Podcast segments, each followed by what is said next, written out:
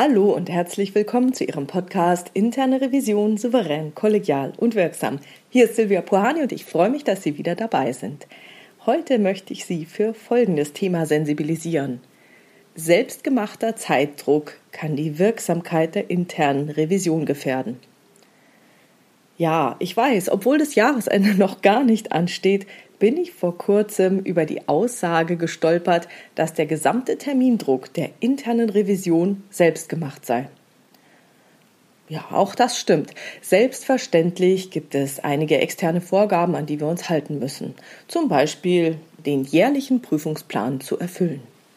Aber wie viele Prüfungen pro Jahr angesetzt werden, wie umfangreich diese Prüfungen sein sollen und wie viel Zeit für welche Prüfung angesetzt wird, das ist tatsächlich in sehr, sehr großen Teilen Sache der internen Revision.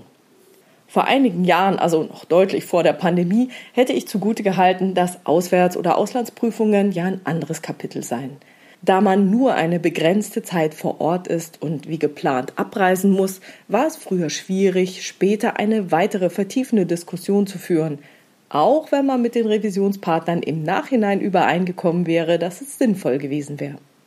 Spätere Telefonkonferenzen oder Schlussbesprechungen mit zahlreichen Beteiligten waren wirklich eine sehr, sehr große Hürde.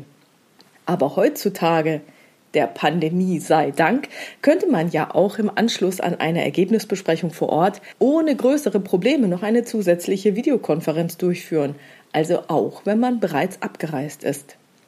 Hier zu glauben, man wäre sehr effizient, wenn man bis zum Jahresende alle vorgesehenen Prüfungen irgendwie durchprügelt, das hat eine Tücke. Die Effektivität der internen Revision kann dabei auf der Strecke bleiben. Was meine ich damit? Ich selbst habe oft unter Zeitdruck arbeiten müssen und ich kann auch die Qualität von Prüfungen meiner Mitarbeiter abschätzen. In meiner Beobachtung führt ein zu großer Zeitdruck bei allen Prüfern, die die Zeit jetzt nicht maßlos überziehen, dazu, dass Prüfungen abgekürzt werden, wichtige Themen nicht mehr angegangen werden, interessante Themen nicht mehr zu Ende diskutiert werden und schlimmstenfalls werden die Revisionspartner vor vollendete Tatsachen gestellt. Sie erhalten dann aus Zeitnot der Revision einen nicht abgestimmten Bericht mit Feststellungs- und Maßnahmenkatalog, der nicht mehr besprochen wird, beziehungsweise an dem man einfach nichts mehr ändern möchte von Seiten der internen Revision. Und das geht gar nicht. In der Folge führt das nämlich dazu, dass die interne Revision aus Gründen eines künstlichen Zeitdrucks von ihrer Seite Themen abschließt, die sie zum Wohl des Unternehmens hätte vertiefen sollen dass man keine Zeit spart, wenn man im Prüfungsverlauf auf die Abstimmung mit den Revisionspartnern verzichtet, weil man dann im Nachhinein umso mehr Ärger hat, das möchte ich an dieser Stelle nicht weiter ausführen. Die Erfahrung darf gerne jeder selbst machen. Nein, natürlich sollen Sie die nicht machen, aber vielleicht ist es ein gutes Learning. Also kommen wir mal zum nächsten Punkt. Würde man also dieses nicht vertiefte oder weggefallene Thema sofort wieder in einer neuen Prüfung aufgreifen, wäre ja alles nur halb so wild. Doch wenn ich die Zeit für eine gleichjährige Sonderprüfung hätte, könnte ich mir ja auch gleich mehr Zeit für die ursprüngliche Prüfung nehmen. So, dann setzt uns in Banken und Versicherungen die vorgeschriebene Mehrjahresplanung einem Prüfungsturnus aus. Ja, ich weiß, ich könnte das Thema dann im Folgejahr wieder ansetzen. Aber dann habe ich nur im nächsten Jahr ein neues Problem. Dann muss ich nämlich im nächsten Jahr eine Prüfung mehr durchführen als ursprünglich gedacht und ich habe keine unbegrenzten Kapazitäten. Wenn also ein Thema abgekürzt wird, um in der vorgesehenen Zeit zu bleiben, dann kann es sein, dass es erst in ein, zwei, drei oder vielleicht auch erst fünf Jahren später wieder aufgegriffen werden kann. Und das ist in unserer schnelllebigen Zeit deutlich zu spät. Ein weiterer Nachteil ist, dass sich das Prüfungsteam dann wieder neu einarbeiten muss oder andere Schwerpunkte wichtiger werden oder weiß was ich, andere Leute da sind, die ganz neu in dieses Thema rein müssen. Aus diesem Grund präferiere ich, dass bei wirklich wichtigen Themen eine Sache gleich vollständig ausdiskutiert wird, auch wenn es dann etwas mehr Zeit kostet. Ich weiß, dass ich bei diesem Vorgehen den unschätzbaren Vorteil habe, dass die Anzahl meiner Revisoren überschaubar ist und wir uns auch mangels Auslandsprüfungen eine gewisse Flexibilität in der Prüfungsdurchführung erhalten können. Und dafür bin ich wirklich sehr, sehr dankbar. Dann bleibt also die Frage, Weshalb machen wir uns so einen riesen Stress? Dazu habe ich ein paar Thesen, die ich Ihnen gerne vorstellen möchte. Wir Revisoren orientieren uns an dem klassischen Dreieck des Projektmanagements und steuern Zeit, Kosten, also zum Beispiel für den Einsatz externer Prüfer oder Reisekosten und die Qualität. Was wir dabei vergessen, ist die Größe dieses Dreiecks und die bestimmt den Inhalt. Um also innerhalb der Zeitvorgabe zu bleiben, reduzieren wir entweder von vornherein oder im Verlauf der Prüfung den Inhalt, sprich den Prüfungsumfang und dann schrumpft das Dreieck in sich zusammen. Falls man jedoch in der Prüfungskonzeption den Umfang fixiert, dann kann nur noch an der Qualität, sprich an der Prüfungstiefe geschraubt werden, um innerhalb des Zeitbudgets zu bleiben. Und wie gesagt, wer versucht, an der Qualität der Abstimmung mit den Revisionspartnern da zu schrauben und die zu reduzieren, wird sich bald mit noch größeren und zeitintensiveren Problemen herumschlagen müssen. Selbstverständlich könnte man jetzt ein paar Argumente anführen. Erstens. Je kürzer die Zeitvorgabe, umso höher die Arbeitsdichte und damit je höher die Effizienz. Ja, okay, ja, stimmt, die Effizienz ist höher. Aber sind wir uns sicher, dass die Effektivität dann noch gegeben ist? Bleibt dann noch genug Zeit, um am Ball zu bleiben und mitzubekommen, was im Unternehmen in der Zwischenzeit passiert?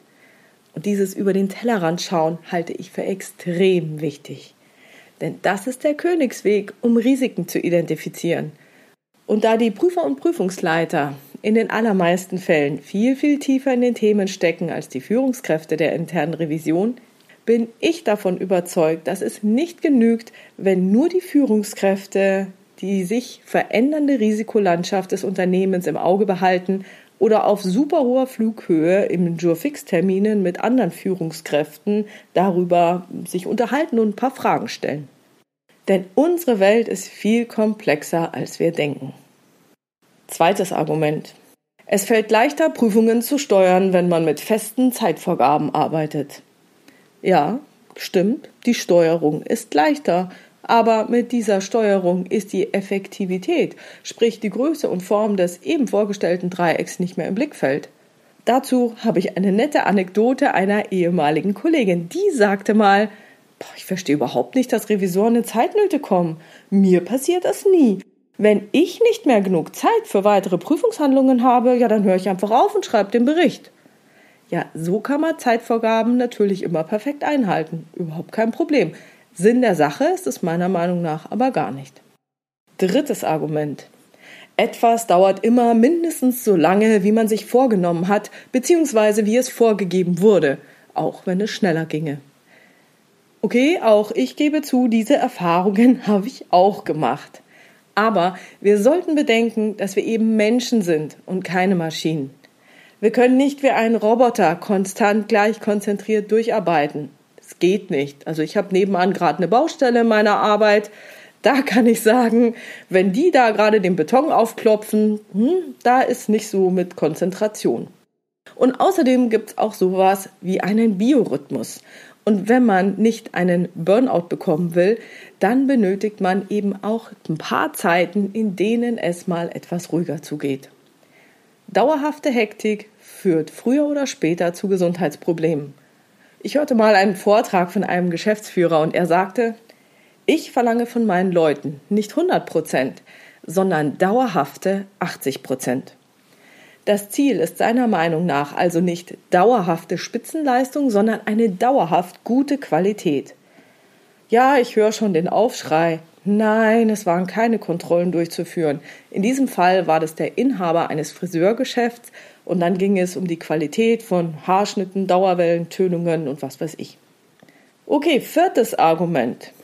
Es gibt ja sogar Kreativitätsmethoden, die einen künstlichen Zeitdruck erzeugen, um Lösungsideen zu provozieren. Ja, das stimmt auch, denn auch bei agilen Methoden ist dieses Timeboxing ein bewährtes Mittel. Zeitdruck steigert die Kreativität. Zeitdruck führt auch dazu, dass man Dinge flott bearbeitet.